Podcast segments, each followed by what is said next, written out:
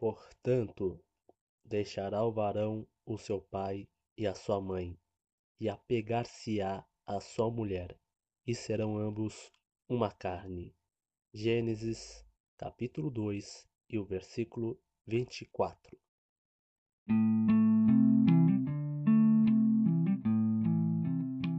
Olá, a paz do Senhor. O meu nome é Lucas Marques. Seja bem-vindo ao podcast NDD Cast.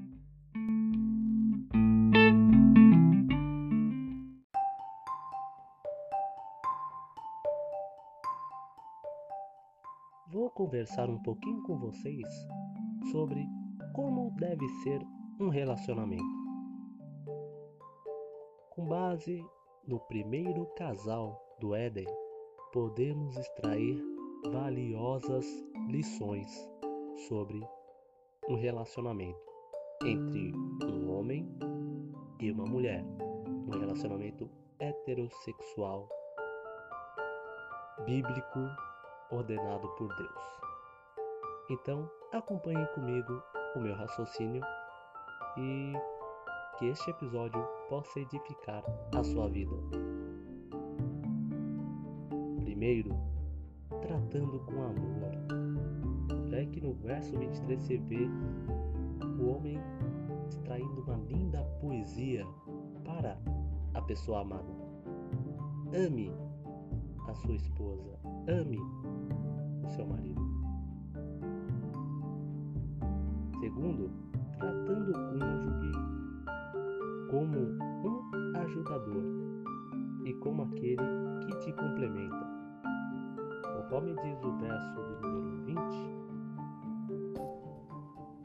deu nome a todos os animais domésticos, a todas as aves do céu e a todos os animais selvagens. Olha só o, detalhe interessante. O homem, porém, continuava sem alguém que o ajudasse e o completasse. Relacionamento não é para para o seu cônjuge ser algum pai ou alguma mãe ou para suprir carência. Deve ser um auxílio, um complemento.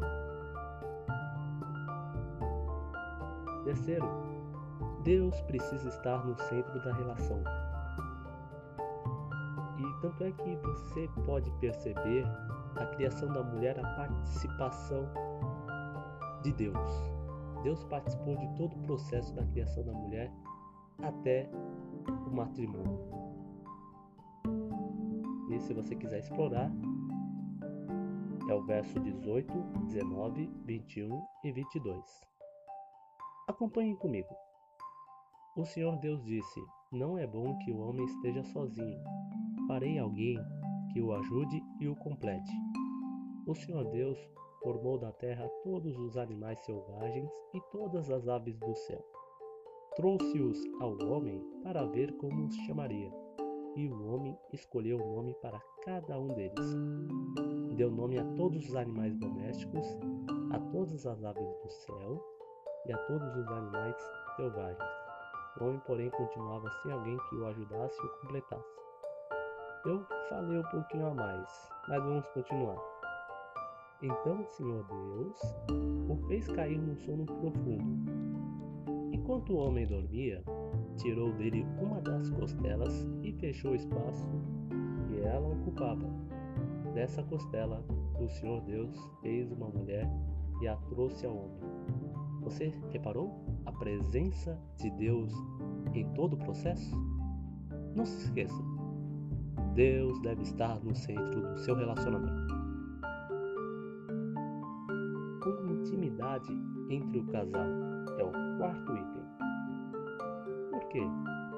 Relacionamento. O ato conjugal é simplesmente as relações sexuais. E lembrando, relações sexuais dentro do casamento e biblicamente correto. A relação deve ser em conformidade com o que foi ordenado por Deus. E vamos falar mais alguns versos. O verso 25. O homem e a mulher estavam nus, mas não sentiam vergonha. Olha só a intimidade em que o homem pode ver a nudez da mulher em um casamento tem que ser assim, mas dentro de quatro paredes. Nada de fazer relações totalmente antibíblicas. Tem que ser feito na intimidade. E também no verso, e também no capítulo 4, capítulo 4, versículo 1, que fala que Adão conheceu a sua mulher e ela concebeu. Acho que é mais ou menos esse trecho. Vamos continuar. O quinto. Com um ou os dois trabalhando e sustentando o seu lar. Você não pode casar com alguém vagabundo, desculpa a sinceridade. Você tem que namorar com alguém decente, com alguém que trabalha, com alguém que sustentará a sua família. Se você quiser casar com quem não tem compromisso, a escolha é tua.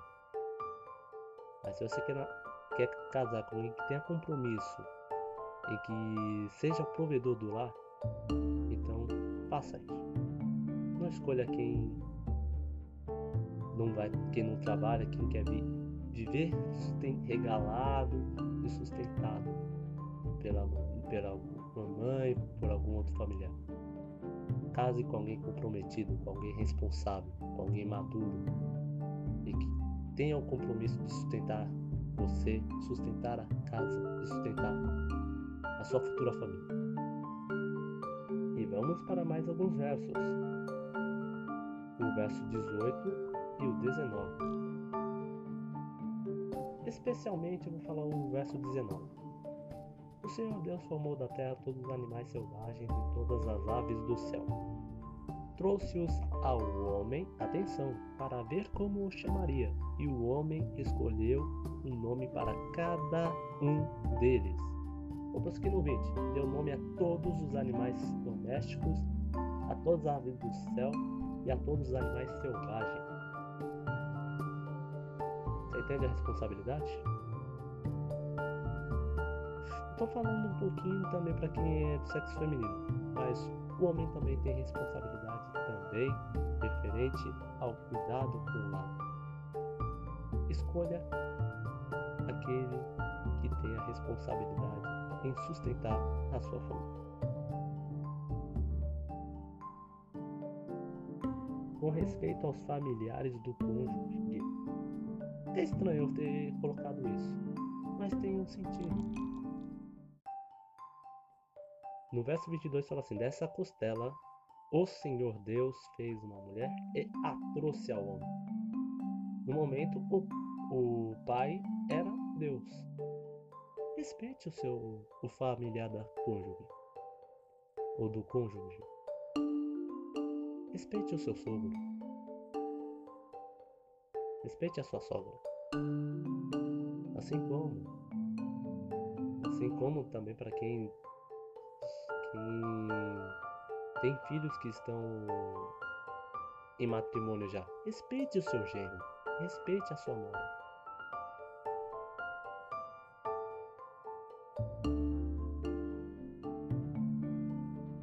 Agora vou para o número 7. Priorizando o seu relacionamento acima do relacionamento com seus familiares. Sim, isso é verdade. E é o que eu falei no, no, no início deste episódio. Tem que priorizar a sua família. Sua família não falo os seus familiares, mas a família que você vai constituir junto com o seu cônjuge. Não pode priorizar. É claro que tem que ajudar a família, quando houver alguma coisa, alguma situação. Mas o homem deixará pai e mãe e se apegar-se-á à sua mulher, e, e os dois serão uma só carne. É necessário ter o um comprometimento. Não pode priorizar os outros, esquecer de priorizar a, a família que você vai constituir com seu parceiro sua parceira. Reflita isso. O número 8. Com fidelidade. casamento tem que ter fidelidade. Essa aliança, a aliança que está em seu dedo não é um item qualquer, é um símbolo de um compromisso. Você assumir um compromisso com seu parceiro ou sua parceira no altar. Então, seja fiel. E tem um verso que eu posso apresentar, o verso 23 e 24. Como Adão poeticamente falou: Finalmente, exclamou o homem, esta é osso dos meus ossos e carne da minha carne. Será chamada mulher porque foi tirada do homem. Seja fiel. Sabendo lidar com os altos e baixos. Sim, relacionamento não é um mar de rosas. Haverá momentos que você não vai estar bem. Haverá momentos difíceis. Sim, relacionamento é desafiador. Deus estará com vocês. Isso você não precisa ter dúvidas. Haverão altos e baixos, haverão momentos que vão estar felizes, haverão momentos que você estarão tristes. Reflita isso, pense nisso. E tem um verso que eu posso citar, que é o 12 e o 13. O ouro dessa terra é de grande pureza. Lá também há resina aromática e pedra de ônix. O segundo braço, chamado Gion, rodeava toda a terra de Cush.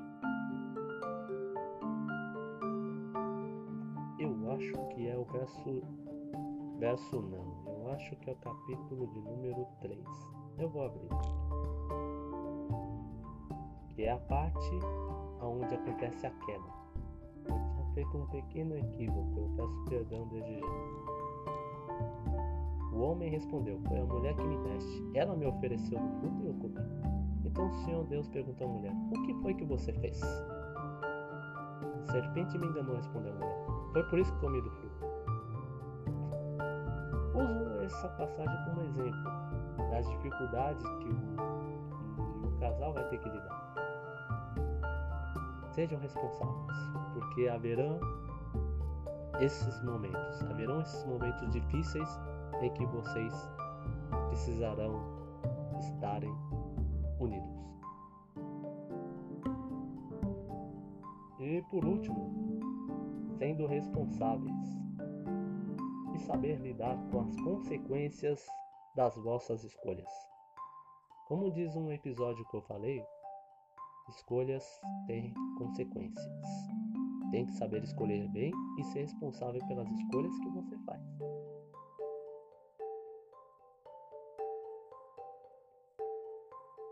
Seja responsável, como eu complementei acima, já, já adiantei acima.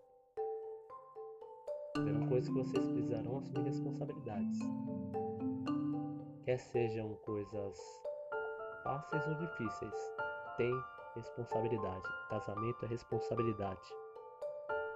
Não é não é só relação sexual, é muita responsabilidade, é sustentar o seu lar, ajudar o seu parceiro ou parceira. Tenha isso em mente. Até posso estar com referência, se vocês quiserem ler depois, os versos 15 ao 17 e o capítulo 3, do verso 6 ao 13, e também o 3, do versículo 16 ao 19.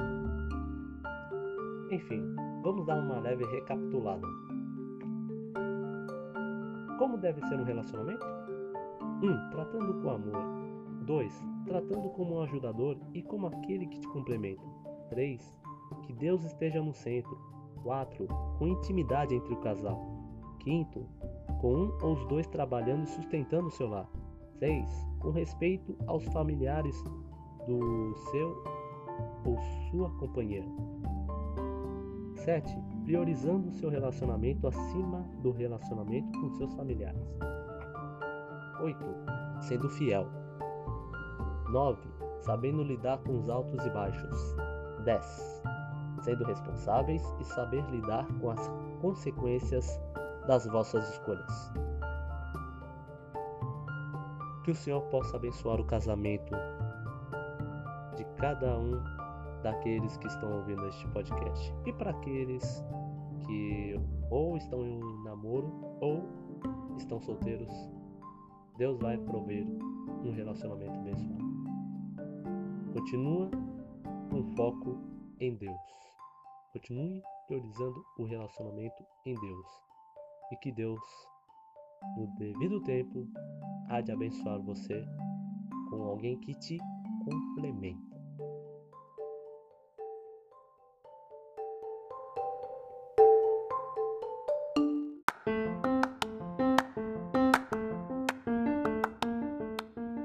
Se você gostou dessa mensagem, compartilhe com seus amigos. Encontre-me nas redes sociais. As redes sociais estão na descrição deste podcast. Que Deus abençoe a sua vida e até o próximo episódio do podcast NDD Cast.